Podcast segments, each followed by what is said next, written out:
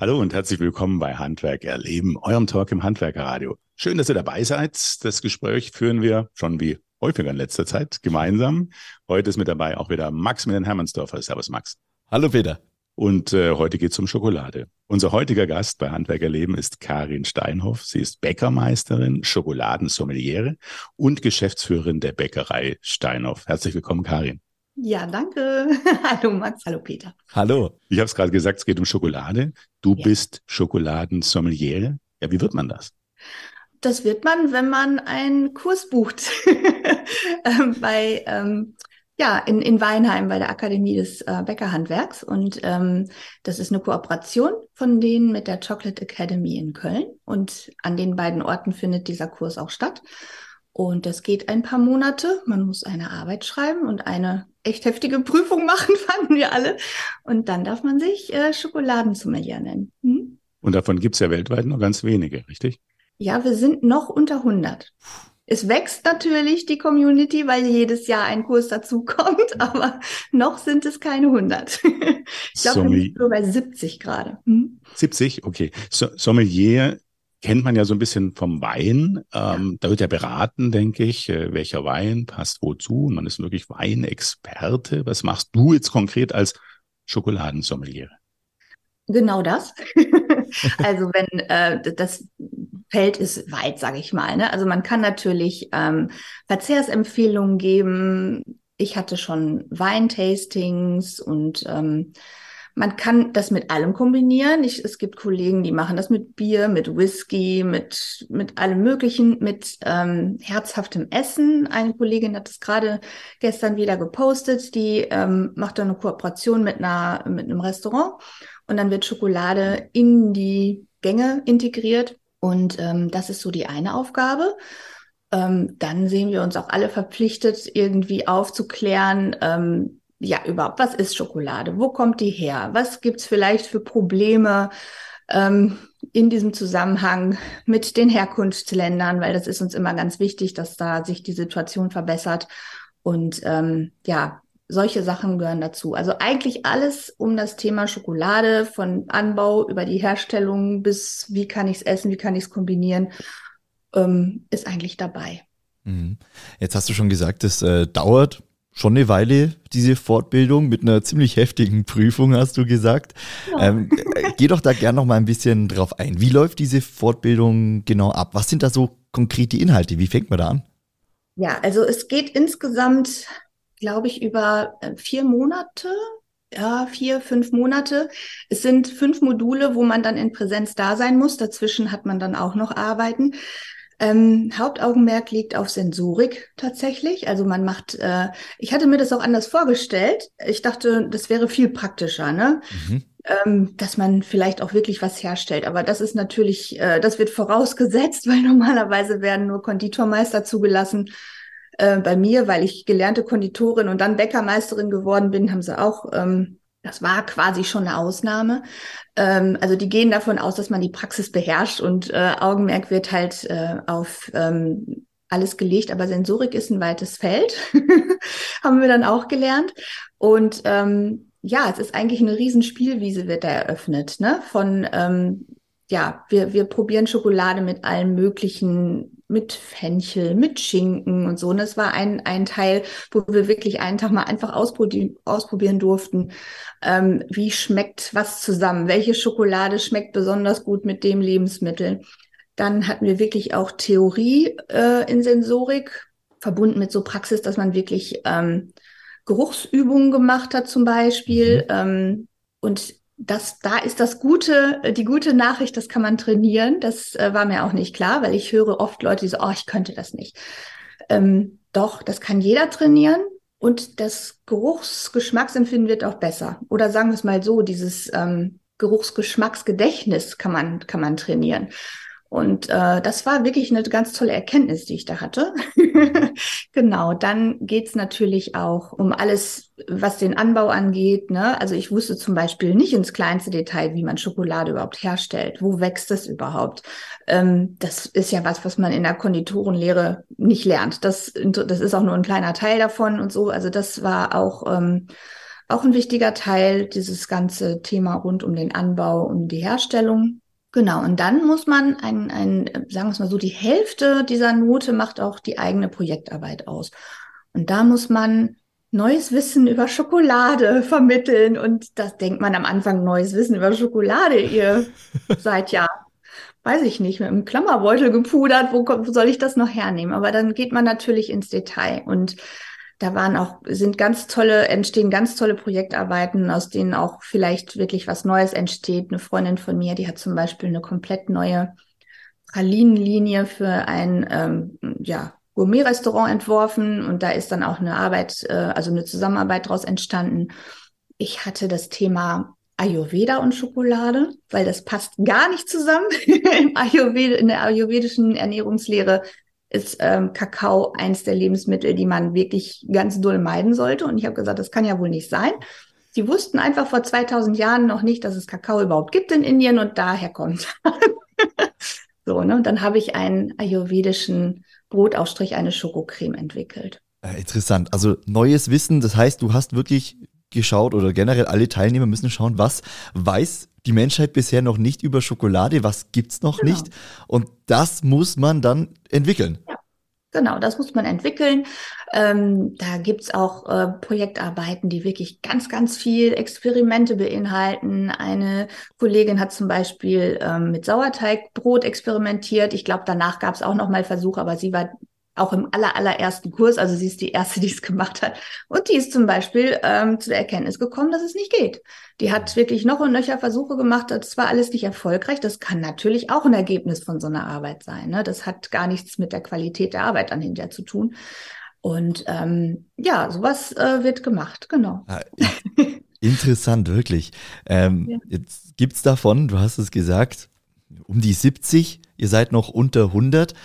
Ja. Warum gibt es denn so wenige Schokoladensommeliers und äh, Sommeliers äh, auf der Welt? Ist da einfach die Hürde so hoch? Sind die Ansprüche so hoch? Oder wie kannst du das erklären? Ähm, ja, da muss ich jetzt ein kleines Geheimnis lüften, glaube ich. Nein, so, so schlimmes Geheimnis ist es nicht. Es ist eigentlich total äh, klar, weil diese Ausbildung gibt es nur bei uns in Deutschland. Ähm, das heißt, wir decken den Raum Deutschland, Schweiz und Österreich ab, durch die Sprache schon alleine. Ähm, woanders gibt es es nicht. Und wenn seit 2017 die Kurse sind, haben wir jetzt noch nicht so viele. Ne? Da werden immer so um die zehn Leute zugelassen für einen Kursjahrgang, äh, einmal im Jahr. Und dann wächst es halt nicht so schnell. das ist, äh, das steckt dahinter. Aber es hört sich halt auch einfach, es ist auch so. Wir sind weltweit die Einzigen mhm. und da, da haben wir uns gedacht, dann sagen wir das auch Klar. so. Schauen wir nochmal auf die Schokolade direkt, äh, mit der du ja, ja wahrscheinlich täglich auch arbeitest und zu tun hast. Wenn du jetzt so vor Augen hast, verschiedene Kombinationen, Schokolade und du hast gesagt Wein, was alles so entstehen kann. Was ist denn so die spektakulärste oder ähm, ja für dich interessanteste Kombination, die du bisher kennengelernt hast oder vielleicht sogar selbst neu für die Menschheit geschaffen hast? also selbst neu für die Menschheit, das ist, glaube ich, tatsächlich schwierig, weil ähm, also die ist eigentlich, also meine Lieblingskombination oder eine meiner Lieblingskombinationen ist entstanden an dem Tag in der Chocolate Academy, wo wir wirklich äh, da diese Spielwiese aufgebaut hatten. Also ich mag ja, sind eigentlich zwei. Ich mag wahnsinnig gerne rote Beete und Schokolade und Schinken und Schokolade. Weil ich, ich stehe dann so auf Gegensätze, ne? Also diese, dieser, also das ist halt ähm, Serrano-Schinken, den man im Ofen trocknet, dass mhm. es so crispy wird. Und dann zusammen mit Vollmilchschokolade, das schmeckt einfach wahnsinnig. Es schmeckt ja auch Vollmilchschokolade sehr gut mit Salzkaramell. Das kennt ja nun auch mittlerweile jeder. Das wäre ja schon so eine Verbindung von Aromen, die man vor na, sagen wir 20 Jahren noch gar nicht so richtig im Kopf gehabt hätte, die aber ihren Siegeszug gerade hält. Ne? Und äh, das geht so in die Richtung und das schmeckt mir wahnsinnig gut. Und gute Beete, also da habe ich tatsächlich, also ich bin, ich habe mich irgendwie, weiß ich gar nicht, wollte ich nicht, ist irgendwie so zu mir gekommen. Irgendwie entwickle ich mich gerade so für äh, als Expertin äh, für Getränke. Also alles Mögliche. Und da habe ich einfach mal rote Beete mit einer ganz neuen Art von Schokolade kombiniert, die gerade ähm, letztes Jahr rausgekommen ist. Das ist eine Whole Fruit Schokolade. Das heißt, die Zuckerquelle in dieser Schokolade kommt auch aus der Kakaofrucht. Mhm. Und die schmeckt so wahnsinnig toll. Das ist eine dunkle Schokolade, ähm, die einfach unfassbar fruchtig ist. Und wenn man das zusammenmixt, dann hab, kann man so ein, also man darf nicht zu viel davon trinken. Das ist ein bisschen krass. Also ich mache das immer so als kleiner Shot. Rote Beete mit dieser dunklen Schokolade und das schmeckt einfach wahnsinnig gut. Das wäre auch eine meiner Lieblingskombinationen. Das ist tatsächlich von mir. Fällt mir gerade auf. Habe ich erfunden, genau. Äh, Gibt es dann auf der anderen Seite auch Kombinationen, äh, die du probiert hast, wo du sagst, boah, das war gar keine gute Idee? Ah, mannigfach. Äh, ja, doch, das, das geht. Also es gibt einfach Kombinationen, die sind einfach nicht so meins. Also wenn es in Richtung Schimmelkäse und Schokolade geht, bin ich raus, weil ich den einfach auch so nicht so gerne mag. Also ich kann das wohl auch schon essen und, und mal irgendwie hinschmecken, aber das ist, ähm, ich hatte in einer Pralinenmischung aus Schweden Anfang des Jahres, da waren wir auf einem Kurs, ähm, und dann hatten wir uns natürlich ähm, von dem Chef Jungstedt äh, ordentlich Pralinen mitgenommen. Und eine war halt auch mit, das, die habe ich einfach so, wenn man unvorbereitet da reinbeißt, ist es schon ein Schreck, muss ich sagen. das war nicht so meins. Und der hat wahnsinnig gute, leckere Pralinen, aber das war, ups, da musste ich tatsächlich ausspucken, wenn ich ehrlich bin. Ja, ansonsten finde ich, mit Fisch ist ein bisschen problematisch für mich. das sagen aber auch die meisten, dass sie sich das nicht vorstellen können. Aber es gibt totale Fans davon. Ja, also Vorstellungskraft ist da schon äh, was, was man braucht, wenn man in diesem Bereich tätig ist und äh, verschiedene, verschiedene Kombinationen ausprobiert. Wie ist es denn mit Kombinationen, die wahnsinnig gut gelungen sind? Äh, sind die dann auch bei euch in der Bäckerei, in der Konditorei zu kaufen? Ähm, nicht alle, weil ich weiß einfach auch, dass manche nicht verkauft werden. Mhm. Also ich, ähm, was hatten wir denn da noch, was ich wahnsinnig toll fand, aber was ich dann nicht verkaufte. Da komme ich gerade nicht so drauf. Also das ist tatsächlich Schinken mit Schokolade, das würde wie Blei in den Regalen liegen. Also da könnte man zum Beispiel eine Tafel machen, wo, mhm. wo dieser Schinken einfach hinten drauf ist und man bricht sich so Stückchen ab. Das würde ich jetzt nicht in eine Praline integrieren. Aber ähm, das ist so abgefahren. Das kann man in so einem Tasting machen, ne? Und dann haben die Leute auch ein Aha-Erlebnis. Oder ich hatte jetzt ein Tasting, wo äh, wir einfach mal gesagt haben, okay, wir probieren Schokolade mit Chips, mit so ganz normalen Paprika-Chips. Ähm, da war ich aber selber auch, ähm, hatte ich anders in Erinnerung, muss ich sagen. Aber dann mit Sojasauce. Das war der Hit für die viele, die da saßen. Läuft so ein Tasting ab? Das heißt, ihr habt dann verschiedene Schokoladensorten aufgebaut und dann vielleicht einen Wein und eben verschiedene andere äh, Kombinationsmöglichkeiten. Du erklärst dann, wie man das kombinieren kann. So stelle ich mir das gerade vor, aber erzähl du. Ja, du, genau. Also da bist, da liegst du schon total richtig. Also wir haben ähm, das Tasting, was ich gemacht habe, das bezog sich wirklich auf Schokolade und Wein. Also ich hatte insgesamt fünf Weine, die, ähm, die wir kombiniert haben und ähm, dann gibt es eigentlich zu jedem Wein entweder eine Praline oder einen kleinen Schokoaufstrich, also was halt gut passt, ne? Also so, so, so ein kleines Stückchen Brot mit Schokoaufstrich. Und man kann natürlich auch ähm, nicht so viel davon an so einem Abend konsumieren. Also es gibt wirklich nur kleine Häppchen. Ich habe immer noch Vorrat da für die, die äh, von einer Kombination mehr möchten. Aber man kann ja auch bei so einem Weintasting nicht endlos Weine mhm. zu sich nehmen. Habe ich auch mal ausprobiert. Das ist nicht so eine gute Idee. Und ähm, deswegen ähm, sind das eigentlich so kleine Häppchen und es gibt dann so fünf, sechs, sieben Durchläufe und insgesamt erzähle ich jedes Mal auch noch was über Schokoladenarten. Was gibt es überhaupt für Schokolade? Von weiß bis dunkel. Ne? Dann die Sonderarten wie die rosa Schokolade, die es seit einigen Jahren gibt. Die Ruby, ne, das ist aus einer rosa Kakaobohne eine Schokolade. Woher kommt die denn, diese, diese Kakaobohne? Wo, wo wird die angebaut?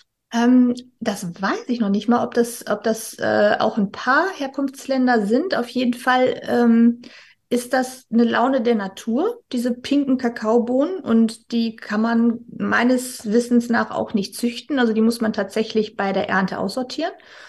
Und dann werden die getrennt gesammelt und ein bisschen schonender verarbeitet, weil sonst geht die Farbe weg. Also das, in dieser Schokolade stecken, glaube ich, auch 10, 12 Jahre Entwicklungszeit, bis die raus hatten. Ne? Also dieser Aha. ganze ähm, ich glaube, Fermentationsprozess, der den Kakao ja durchlaufen muss, der wird da nicht so gemacht und auch die Herstellung, wo die ja sehr, sehr warm wird, die Masse, zum Beispiel die Kakaomasse, das wird da auch alles kühler gehalten, damit die Farbe nicht weggeht. Und dann ist das eine natürliche rosa Schokolade, die keine Zusätze hat, also keine Farbstoffe, keine Aromastoffe. Und die schmeckt so wie eine andere auch oder ganz anders? Die schmeckt schon anders. Also es gibt zwei Firmen, die die herstellen. Ähm, Und die Schweizer Firma gefällt mir persönlich besser. Ich meine, dass die gehören zu einem großen Konzern. Insofern bleibt man da im Hause. Die tun sich gegenseitig nicht viel. Ähm, und die schmeckt, also vom, vom Prinzip her ist es eine Vollmilchschokolade. Also man hat die Kakaomasse, Milch und Zucker. Und ähm, dann ist die aus der Schweiz so ganz cremig und die hat schon ein sehr fruchtiges Aroma, was einmal von der Kakaobohne kommt. Und so ein ganz klein bisschen Zitronensäure ist zugesetzt, damit die Farbe auch ähm, hält. Und ähm, dadurch, dass die rosa ist, sagen alle Leute, die schmeckt nach Erdbeere.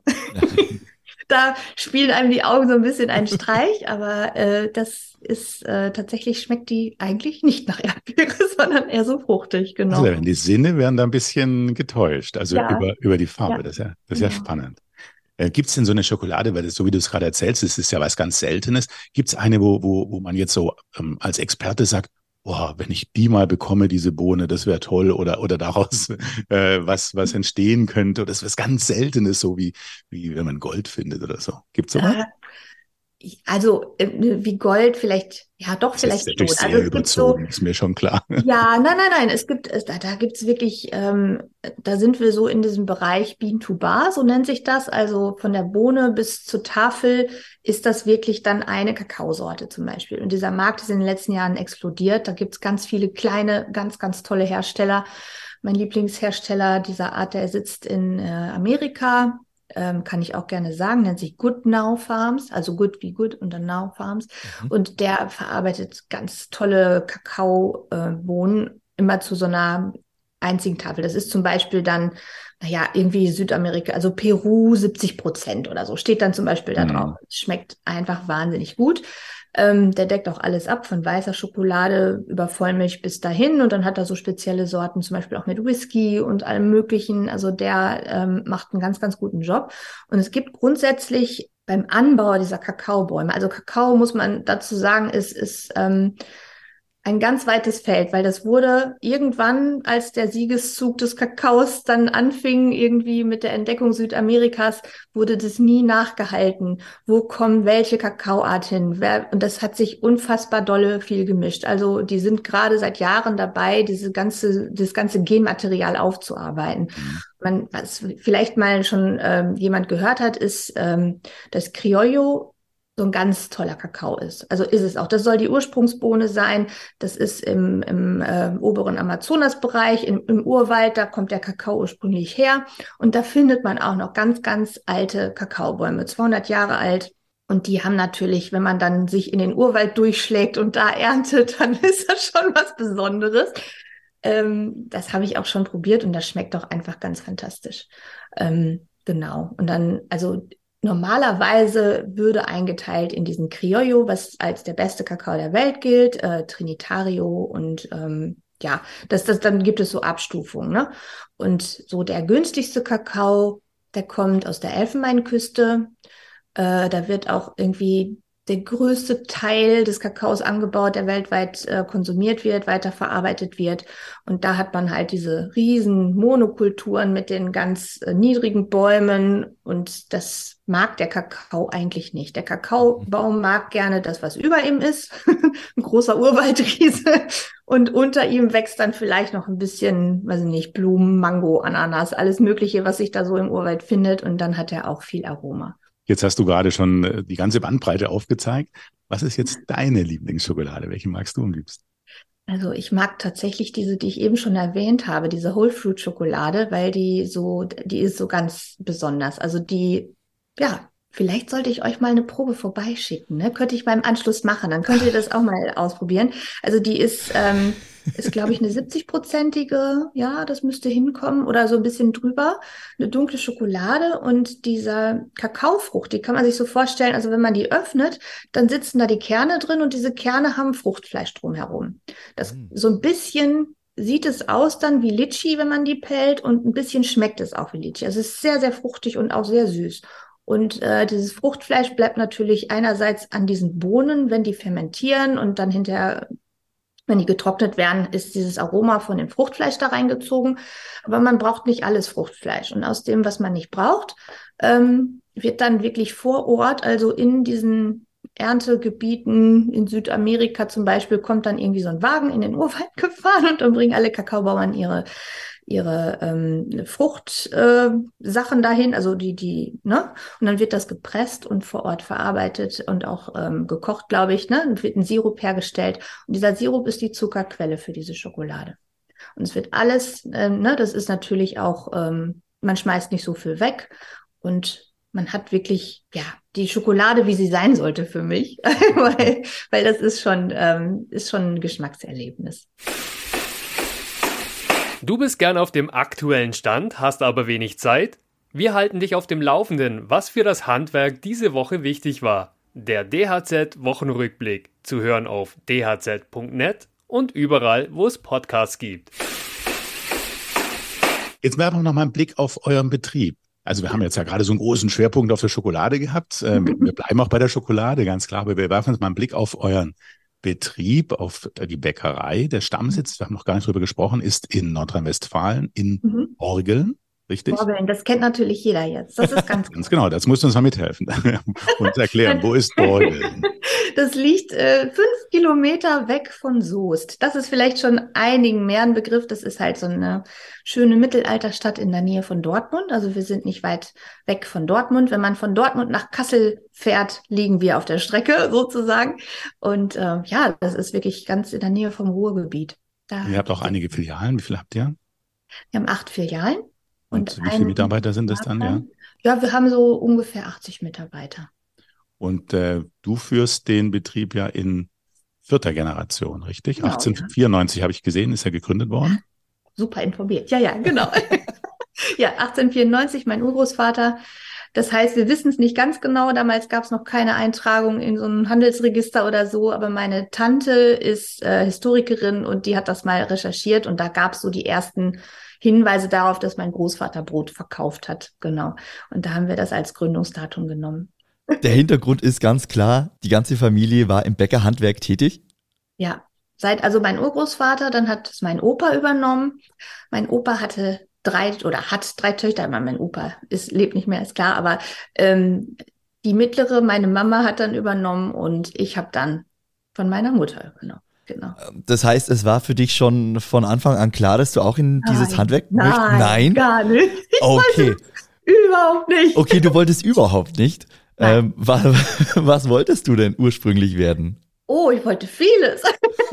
ich habe hab erstmal Abitur gemacht und äh, danach war das Einzige, was klar war, dass ich nicht Lehrerin werden wollte. Das war klar, alles andere war nicht klar. Und es konnte damals, glaube ich, nicht abgehoben genug für mich sein. Ich habe dann angefangen in Münster Indologie, Philosophie und Geschichte zu studieren, hatte mir so mhm. vorgestellt, ich gehe nach Indien und übersetze da tolle Sachen und so. Nach vier Wochen musste ich mir eingestehen, dass das nichts für mich ist, dieses Studienfach. Dann habe ich mich noch mal kurz in Archäologie versucht, das war auch nichts. Und dann habe ich ähm, zum Schluss Romanistik und Geschichte mit zwei Hauptfächern in Bochum studiert. Das konnte man da, also normal hatte man damals ein Hauptfach, zwei Nebenfächer. Und äh, in diese Zeit fiel dann, dass meine Eltern neue Pächter suchten. Und das hat mich so kalt erwischt. Also wirklich, dass da, ich hätte das im Leben nicht gedacht. Meine Eltern wollten zwar hinter nichts mehr davon wissen, aber die haben auch immer gesagt, mach dich bloß nicht selbstständig, selbstständig. Das ist viel zu viel Stress.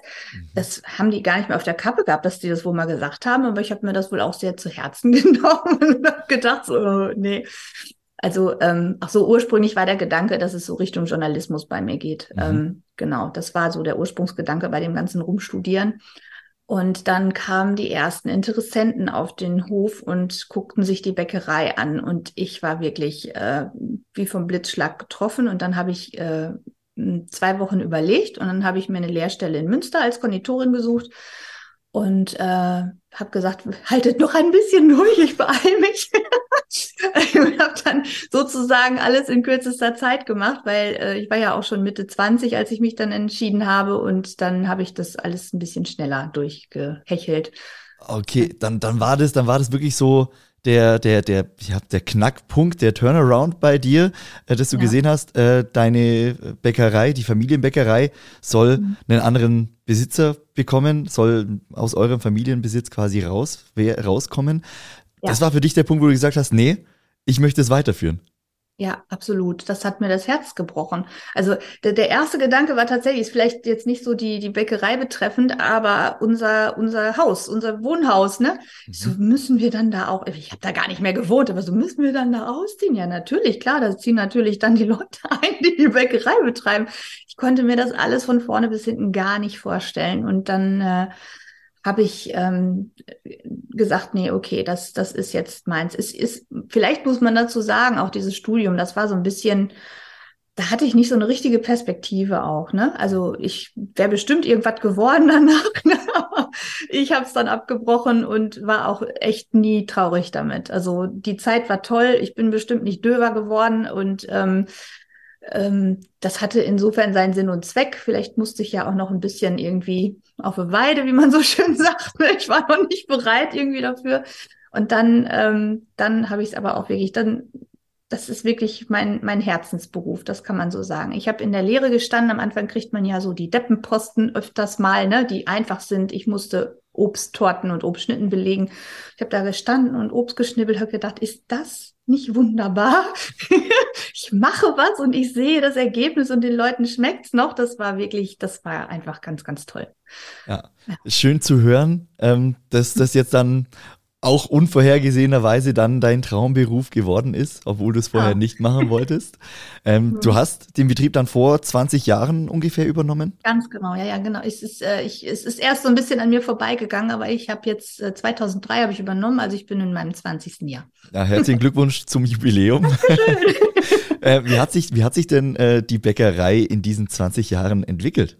Oh, Wahnsinn. Ja, erstmal ähm, war es jahrelang so, dass ich es so fortgeführt habe, wie meine Eltern das mir übergeben haben.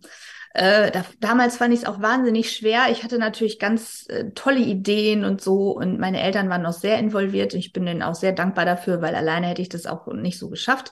Ähm, aber dann kam natürlich auch gerne mal, äh, na, das brauchst du gar nicht zu machen, haben wir schon probiert oder ach, nee und so. Ne? Das war immer auch äh, natürlich eine Diskussion und dann habe ich wenig, wenig dran geändert. Und auch alle Versuche, diesen wirklich Brot- und Brötchenlastigen Landbäckereibetrieb irgendwie so ein bisschen mehr so in meine Konditorenrichtung zu schieben, die sind auch gescheitert.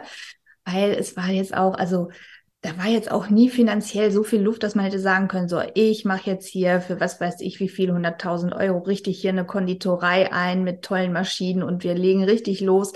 Und das wäre vielleicht auch für unsere Kleinstadt noch nicht so richtig äh, die Zeit gewesen. Und das habe ich tatsächlich erst verwir verwirklicht, also mich selbst verwirklicht, habe ich mir einen Traum erfüllt, 2018, als ich dann Schokoladensommelier geworden bin. Und dann war das nämlich auch der große Schlag. Man macht so, ein, ähm, so eine Sommeliersausbildung natürlich auch in erster Linie aus Marketinggründen. Ne? Man mhm. weiß, dass das wirklich, das interessiert die Leute und das ist auch so. Ähm, und dann kam irgendwie, ich hatte schon gedacht, okay, dann mache ich ein Fotoshooting, wo man wirklich schöne Fotos hat. Und das war auch wirklich echt eine gute Idee. Da habe ich sehr viel Geld in die Hand genommen damals und, äh, und auch dann zwischendurch wieder. Und dann ähm, geht das rund. Und dann wurde das auch wirklich sehr erfolgreich. Also ich kann sagen, dass diese diese neue, also wir, wir sind jetzt auch dabei, öfter zu sagen, ich vergesse es manchmal noch, aber Bäckerei und Konfiserie Steinhoff, weil das gehört mittlerweile fest mit dazu. Das ist zwar nur ein kleiner Teil, wenn man sich jetzt das betriebswirtschaftlich vielleicht anschaut, aber das hat einen ganz, ganz großen Außeneffekt und mhm. ähm, nicht nur für Kunden, sondern auch für Mitarbeiter zum Beispiel. Das fand ich sehr interessant. Mhm. Also da, das war wirklich merklich, dass die Leute das interessiert hat und die dann gerne zu uns gekommen sind auch. Das heißt, da ist einiges passiert, speziell in den letzten Jahren. Äh, mit ja, der rasant, rasant, ne? Ja. Wo es langsam irgendwie so anfing, also ich würde echt sagen, so die ersten zehn Jahre ist es eigentlich so weitergeführt worden. Es kam dann irgendwann mal meine erste eigene Filiale dazu. Damals hatten meine Eltern zwei Filialen, das Hauptgeschäft und zwei Wagen, die so über Land fuhren. Also vier verschiedene Touren waren das damals. Und ähm, das haben wir sehr, sehr lange so beibehalten. Und mhm. irgendwann fielen dann diese Wagen weg, dann kam noch eine neue Filiale und dann kam irgendwann der Berthold, das ist nicht mein Mann, das denken viele. Ähm, ähm, der kam als äh, erst Verkaufsleiter dazu und dann hinterher, also der ist mittlerweile Geschäftsführer. Aha. Und ähm, der ist ein bisschen anders veranlagt als ich. Ich denke, also für mich müsste mir was über den Weg laufen, aber der sucht natürlich aktiv nach neuen Filialen und sowas. Und dann kam die Expansion, genau. Okay. Und dann sind wir größer geworden, gewachsen, ja. Wie soll es dann noch weitergehen? Also planst du noch weiter zu expandieren, äh, die Konfessorie noch weiter auszubauen oder wo soll es hingehen? Das wäre schon ein Plan. Also äh, uns äh, ist das letzte Jahr so ein bisschen dazwischen gekommen, ehrlich gesagt. Mhm. Das war ähm, bei einmal die Gesamtsituation, ne, das ist, weiß jeder, dass das auch nicht so ideal war. und dann haben wir letztes Jahr noch eine kleine Bäckerei übernommen aus Soest, äh, der letzte vor Ort backende Betrieb tatsächlich und die wollten gerne abgeben. Und das ist bestimmt auf lange Sicht auch eine richtige Entscheidung, aber das war so anstrengend. Wir haben ein Jahr lang zwei Backstuben betrieben. Das hat Geld, Zeit und Nerven gekostet und äh, das, wir waren jetzt alle so ein bisschen alle dadurch, ganz ehrlich. Und äh, wirtschaftlich war das jetzt auch nicht so das beste Jahr dann dadurch, das letzte. Und eigentlich hatten wir nämlich geplant, hier in Borgeln, weil die Backstube wird wirklich zu klein, neu zu bauen. Und da wir hatten schon ganz, also die Pläne sind alle fertig, ne? Die liegen in der Schublade mit der Gemeinde gesprochen. Es sollte wirklich Richtung, ja, CO2-neutral ist, glaube ich, schwierig in der Backstube, aber wir hatten ganz tolle Pläne mit der Energieversorgung und so weiter und so fort. Und das ist jetzt alles auf Eis gelegt. Also ich möchte nicht sagen, dass das gar nicht mehr kommt, aber im Moment sind wir wirklich limitiert durch die Größe der Backstube. Mhm. Und äh, mit diesen acht Filialen, vielleicht könnten wir noch eine zusätzlich wuppen, aber dann wird es schon wirklich eng. Und da müssten wir überlegen, nehmen wir jetzt doch ein paar Millionchen in die Hand und äh, welche Bank gibt uns das in der Situation? Ne? Also Banken merkt man auch, haben schon echt ein Auge auf energieintensive Branchen, möchte ich mal sagen. Ne? Da sind die echt skeptisch im Moment. Deswegen muss ich da im Moment nicht sagen und gib mir mal, gib mir das Geld. Mhm. das wird im Moment nicht passieren. genau, deswegen ist es auf Eis gelegt, aber grundsätzlich hätte ich ganz gerne auch einen Online-Shop für die ganzen Schokoladen das wäre noch so ein Traum von mir. Ähm, müssen wir mal schauen. Vielleicht nächstes Jahr.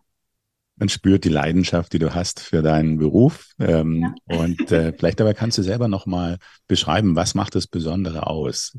Durchaus nicht nur die Schokolade, auch Bäckerei und Konditorenhandwerk. Ja, für mich der schönste Beruf der Welt, wirklich. Also das, ähm, ich glaube, das, was ich eben schon mal so angedeutet habe, dieses, das, glaube ich, eint auch das Handwerk, dass man wirklich ähm, das Ergebnis der Arbeit sieht. Ne? Man macht was mit den Händen. Ich glaube, nicht umsonst ist ja in den letzten Jahren so wirklich, also do-it-yourself ist ja wahnsinnig, ne? Also das, jeder macht im Grunde irgendwie was Hobbymäßiges zu Hause, wo selber Brot backen oder irgendwas anderes machen. Und ähm, das kommt nicht von ungefähr, ne? Also ich glaube, dass das ein ganz, ganz hohes Potenzial hat, innere Befriedigung zu geben und irgendwie auch so wirklich äh, einen zufrieden zu machen. Das ist das, was mir sehr, sehr gut dran gefällt. Dann gefällt mir, dass man unfassbar kreativ sein kann. Ich finde auch, dass man nie aufhören darf, irgendwie so neugierig zu sein oder sich auch weiterzubilden. Das ist ein ganz großer Teil hier ähm, für mich persönlich äh, und dann immer wieder neue Ideen zu bekommen. Das ist wirklich, auch wenn, wenn mal so schwierige Zeiten sind wie jetzt vielleicht gerade mal, ähm, das kann mir den Spaß an der Arbeit höchstens mal für ein paar Stunden verleiden. ich habe zwar schon gesagt, also wenn jetzt jemand käme, so es gibt so Tage, ne? Wenn jetzt jemand käme, der mir sehr, sehr viel Geld hier für die Bäckerei geben würde, dann müsste ich, also würde ich wahrscheinlich letztendlich nicht machen, aber ich wäre sehr in Versuchung. Das muss ich schon sagen. Aber die Schokolade bleibt. Die Schok ja, das, also da hätte ich den Plan, dass ich das alleine noch weitermache, ne? Aber ich glaube, die Bäckerei, da, da hängt mein Herz einfach dran. Das würde mir so fehlen, dass äh, ja. Aber nochmal zur Schokolade. Die Leidenschaft für die Schokolade, die hattest du dann zufällig entdeckt? So wie du es vorhin beschrieben hast, habe ich es zumindest verstanden oder, oder ähm, woher kam ja, das? Also da ich Konditorin bin, das ist ja, und ich habe in einem Betrieb in Münster gelernt, der wirklich alles abgedeckt hat. Wirklich mhm. Eis machen, Schokoschaustücke, Hochzeitstorten, äh, äh, Catering, große Caterings irgendwie für ähm, genau meine, unsere, nicht meine, unsere Moonmus wurde von den äh, gekrönten Häuptern Europas gegessen in Münster, als da so ne, der westfälische Frieden gefeiert wurde. Da waren wir alle ganz stolz, haben wir uns nur gefragt, ähm, mal kleine Anekdote, warum wählt man Mohnmus aus? Die haben hinter alle zwischen den Zähnen die kleinen Mondkörnchen. Das war total lecker, aber ne, der Nachtisch fand ich persönlich ein bisschen problematisch. Aber ne, sowas, das war ein ganz, äh, gibt es leider nicht mehr, aber der Betrieb war ganz toll. Der hat ganz viel abgedeckt. Äh, und ich habe da sehr, sehr viel gelernt. Und ähm, ja, das ist einfach mein, mein Herzensberuf und äh, ja, jetzt weiß ich gar nicht mehr, was die Frage war. Toll, ne? Naja, die Frage Den war, woher die Leidenschaft vergessen. eigentlich kam für die Schokolade. Aber du hast gesagt, das ist dein Herzensberuf. Aber vielleicht kannst du noch sagen, warum ist es dein Herzensberuf? Na, jetzt weiß ich wieder, ne, die Schokolade. Also ein großer Teil hat halt auch wirklich, ähm, wurde von der Schokolade eingenommen bei meiner Ausbildung und das war immer schon, ähm, ja, das fand ich immer schon toll, damit zu arbeiten. Ist auch immer, ich hatte auch immer ein bisschen Angst, muss ich auch sagen, ne, wenn irgendwie was so ganz schnell gehen muss mit Schokolade und das muss perfekt sein, das muss man echt, da muss man üben, üben, üben. Ähm, ob man jetzt einen Sacher-Schriftzug auf eine Torte schreibt, auf jedes einzelne Stück, oder ob man so ein Törtchen irgendwie mit so einem Schokoladenmantel eindeckt, wo man dann mit so einer kalten Marmorplatte arbeitet zum Beispiel. Ne? Das war immer so, oh, hoffentlich geht's gut. Ähm, aber das ist ja auch das, was es so spannend macht, ne? Dass man merkt, man, man kann wirklich, das ist vielleicht auch noch ein Punkt, man kann sich so verbessern. Man kann irgendwie Sachen machen und man kriegt Routine und mir macht das wahnsinnig viel Spaß, zum Beispiel irgendwie wirklich so ein, so ein, ja, so ein Workflow zu haben, ne? Wenn man irgendwie ungestört, das passiert bei mir leider selten, aber wenn ich mal ungestört irgendwie ein paar Stunden am Stück was machen kann, finde ich das ganz toll. Und als dann irgendwie die Ausbildung zur Schokoladensommelier kam, also ich war ja im zweiten Jahr, ähm, wo es das überhaupt gab. Und ja, vorher hatte ich gedacht, ich müsste wegen der Landbäckerei und so, so Brotsommelier vielleicht mal in Angriff nehmen. Mhm. Und da fühle ich mich überhaupt nicht sicher auf diesem Gebiet. Ich bin zwar Bäckermeisterin, aber ähm, ich habe Konditormeister nicht gemacht, weil ich dachte, in der Backstube habe ich einen besseren, ein besseres Standing, wenn ich Bäckermeisterin bin. Und ich habe dann bin von der Konditorenlehre in den Bäckermeister gegangen und ähm, habe jetzt zugegebenermaßen, oh Gott, oh Gott, das darf man eigentlich gar nicht laut sagen. Ich habe in meiner Bäckermeisterprüfung das erste und letzte Mal in meinem Leben Brot gebacken. So, ja. Ähm, gehört dann auch mehr zum Bäckermeister Mhm. als, als nur Brot backen. Und äh, bestimmt könnte ich das auch, wenn ich das wollen würde, aber das ist nicht meine Kernkompetenz. Und als dann Schokoladensommelier der Kurs rauskam, dachte ich so, ja, das, da, ich wusste, das ist meins. Ich habe mich sofort angemeldet, als mir das zu Ohren kam. Und dann war ich erst auf einer Warteliste, dann haben die aber in dem Jahr ausnahmsweise zwei Kurs, Kurse gemacht. Das haben die danach nie wieder gemacht. Das war, glaube ich, ein bisschen anstrengend. Äh, und dann war ich äh, 2018 im Kurs. Das war toll. Äh, schauen wir doch mal auf Schokolade aus, ja, äh, ich sage jetzt mal Konsumentensicht. Wenn ich Mhm. jetzt in den Supermarkt gehe und ich stehe vor dem Schokoladenregal, da sehe ich ganz verschiedene äh, Preiskategorien, sehe ganz verschiedene Marken und äh, natürlich auch verschiedene Arten von Schokolade. Ja, gibt's denn da irgendwas, was man falsch machen kann? Gibt's irgendeine Schokolade, ja, äh, oder auf was muss man achten, wenn man Schokolade kauft? Zwischen der 70 Cent und der 5 Euro Schokolade muss ja irgendein Unterschied sein.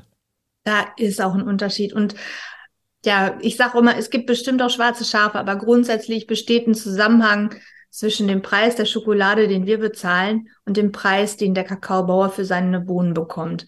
Also grundsätzlich ist man auf der sicheren Seite, wenn man ein bisschen mehr ausgibt. Und Mhm. normalerweise hat man dann auch mehr Geschmack. Das ist auch ein schöner Nebeneffekt von einer guten Schokolade, für die man etwas mehr Geld ausgibt. Und dann braucht man auch nicht so viel davon, finde ich. Ne? Wenn man einen Mund voll Geschmack hat, dann muss man auch nicht eine ganze Tafel essen und reichen ein paar Stückchen. Mhm. Ist auch viel gesünder überhaupt. Weniger davon zu essen es richtig zu genießen. Also da plädiere ich immer für. Aber ich äh, bin jetzt kein Freund davon, den Leuten zu sagen, ihr dürft nicht mehr die Billigschokolade kaufen. Es gibt bestimmt Menschen, die Schokolade lieben, die können sich vielleicht eben nicht die 5-Euro-Tafel leisten. Und wer möchte denen denn bitte verbieten, die Schokolade zu kaufen, die günstiger ist? Also ich finde immer, das geht nur über Spaß, Freude und Genuss, so ein, so ein, so ein Umdenken. Und vielleicht macht ja mal der eine oder andere das Experiment und kauft mal eine richtig teure Schokolade im Supermarkt und probiert einfach mal. Und vielleicht gibt's eine neue Lieblingsschokolade dann.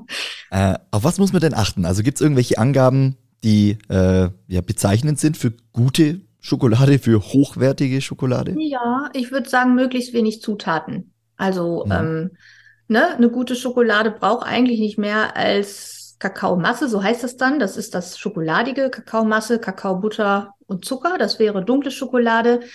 Ähm, wenn Lecithin zugesetzt ist, das ist nicht weiter schlimm. Also das habe ich in meinen Schokoladen auch. Das ist einfach für die Verarbeitung. Ne? Das ist ähm, macht die dann wirklich ein bisschen netter in der Verarbeitung. Das wäre eine Zutat, die mich überhaupt nicht stören würde. Wenn ähm, in den meisten Schokoladen ist Vanille zugesetzt, was an sich auch schön ist, aber es übertüncht so ein bisschen Fehlaromen, wenn die Bohnen nicht ganz in Ordnung sind, zum Beispiel. Ne? Also es wäre ein ganz kleiner Hinweis, wenn man eine Tafel findet, wo keine Vanille drin ist, dass es schon mal qualitativ hochwertiger sein könnte. Ich bin etwas vorsichtig. genau. Und ansonsten, wenn da eine Zutatenliste ist und Kakaomasse und Kakaobutter stehen so ziemlich weit hinten in dieser Zutatenliste, dann kann man davon ausgehen, dass da nicht sehr viel Gutes drin ist. Karin, jetzt geht's um Schokolade im Kopf. Das sagt dir sofort was, was das ist. Ähm, vielleicht vielleicht äh, vorher magst du magst ja auch Schokolade. Äh, definitiv. Ja, ich auch. Also da haben wir ja schon mal ähm, ja, eine Gemeinsamkeit. Wir haben neben die zweite, wir machen auch Podcasts. Du machst ja, äh, einen Podcast, den hast du im April, glaube ich, gestartet und da, ja. der heißt Schokolade im Kopf. Äh, worum geht's da? Da geht's um schöne Momente einerseits und Schokolade andererseits. Also unser Konzept ist es, ähm, dass wir mit einem schönen Moment anfangen aus dem Leben und das ein bisschen drüber quatschen. Also ich habe immer einen Gesprächspartner dabei ähm, und dann geht es noch in Themen, die die Schokolade betreffen oder die vielleicht auch die Bäckerei betreffen oder so. Das das, diese zwei Teile hat jeder Podcast eigentlich, genau, jede Podcast-Folge weil das ist halt auch immer ein schöner Moment, wenn man Schokolade genießen kann und so sind wir da drauf gekommen. Also gibt es ein bisschen Hintergrund zur Schokolade, aber ich habe mhm. dich da auch singen gehört. Ich habe nämlich ein paar Folgen gehört. ja. Hast du dich auch mal gut vorbereitet? Ja, ich habe äh, mit meiner Freundin zusammen ein, sind wir ein Gesangsduo und ähm, das, äh, wir, wir hatten eigentlich ein Weintasting äh, geplant dieses Jahr, ähm, wo wir auch der kulturelle Teil gewesen wären dazwischen. Aber äh, neuerdings bekommt meine Freundin Corona, wenn wir einen Auftritt haben. Das ist schon zweimal passiert. Ähm, genau, die lag leider krank im Bett, dann ist das ausgefallen. Aber das äh, macht wahnsinnig viel Spaß. Mal nimmt es mehr Platz ein in meinem Leben, mal weniger. Im Moment eher weniger, weil wir beide wenig Zeit haben. Aber ja. Aber du singst gerne und und ja, das ist eins meiner Hobbys, genau. Ja, ja. Ich war auch immer in Chören. Auch dafür ist leider keine Zeit im Moment, aber irgendwann bestimmt mal wieder. Und ähm, ja, also das ist, Musik war immer schon ein ganz großer Teil. Und du vertonst oder ihr vertont eigene Lieder, alt, ältere Texte, habe ich ja, rausgehört. Nehmen, Was macht ja, ihr da so? wir machen, äh, wir, wir nehmen Gedichte.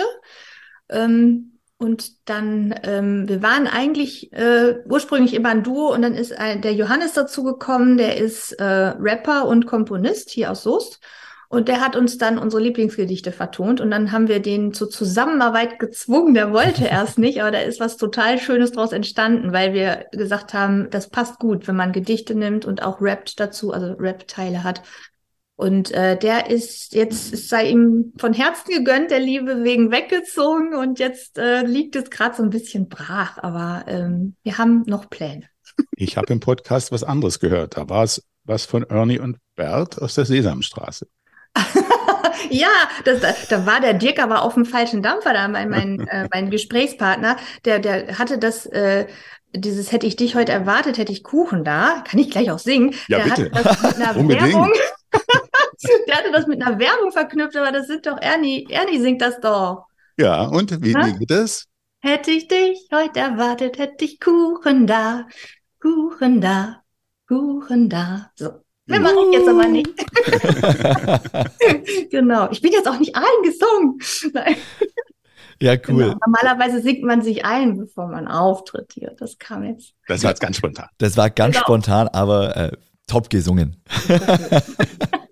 Lass uns doch nochmal auf den Podcast gucken. Also seit April am Start, da kommt wie oft eine neue Folge raus? Wöchentlich. Mhm. Ich muss jetzt auch mal wieder los. Ich muss nach Ense. Da ist nämlich das äh, Studio von dem Dirk.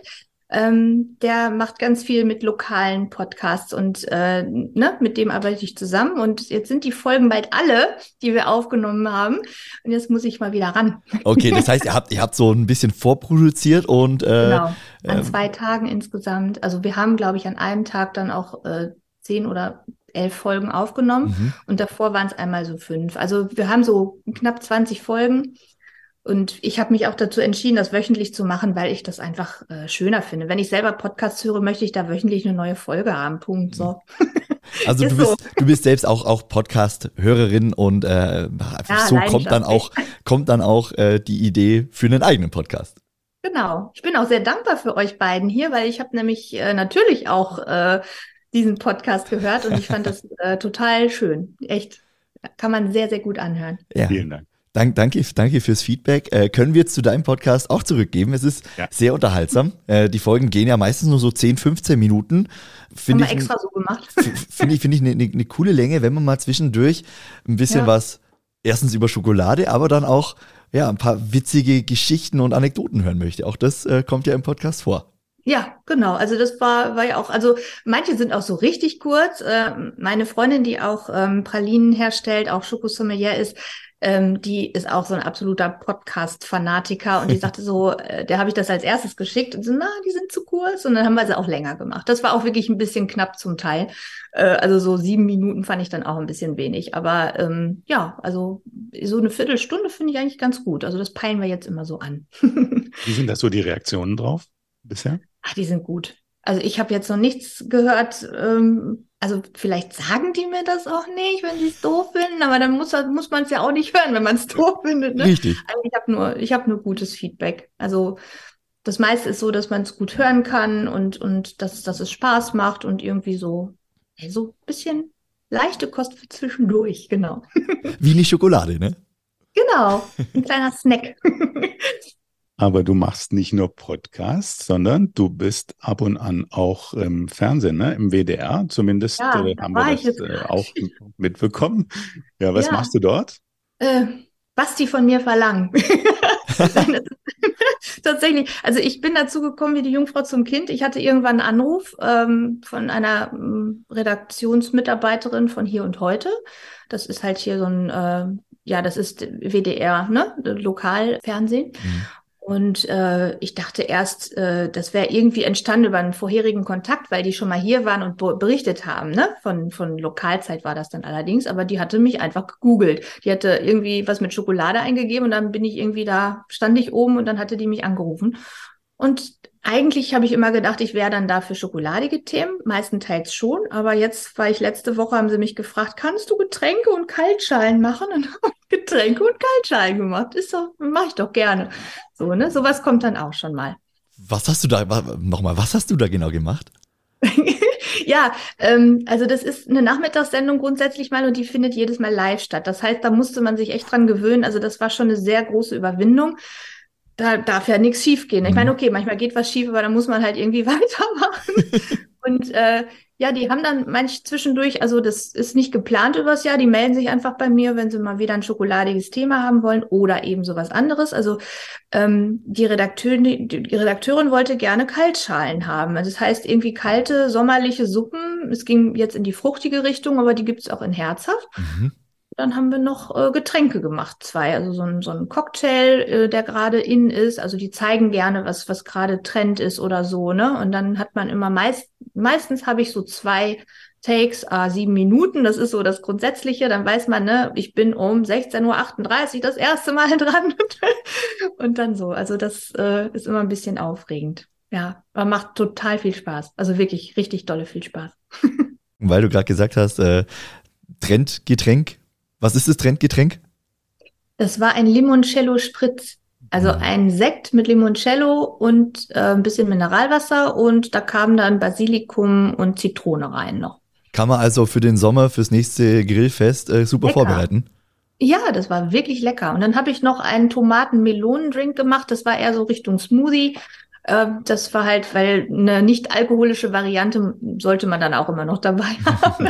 es schmeckte ein bisschen wie Gazpacho, wenn ihr das kennt, diese ah. kalte Gemüsesuppe. Das war lecker. Mhm. Okay. Jetzt kommt natürlich die ultimative Frage, welche Schokolade passt dazu?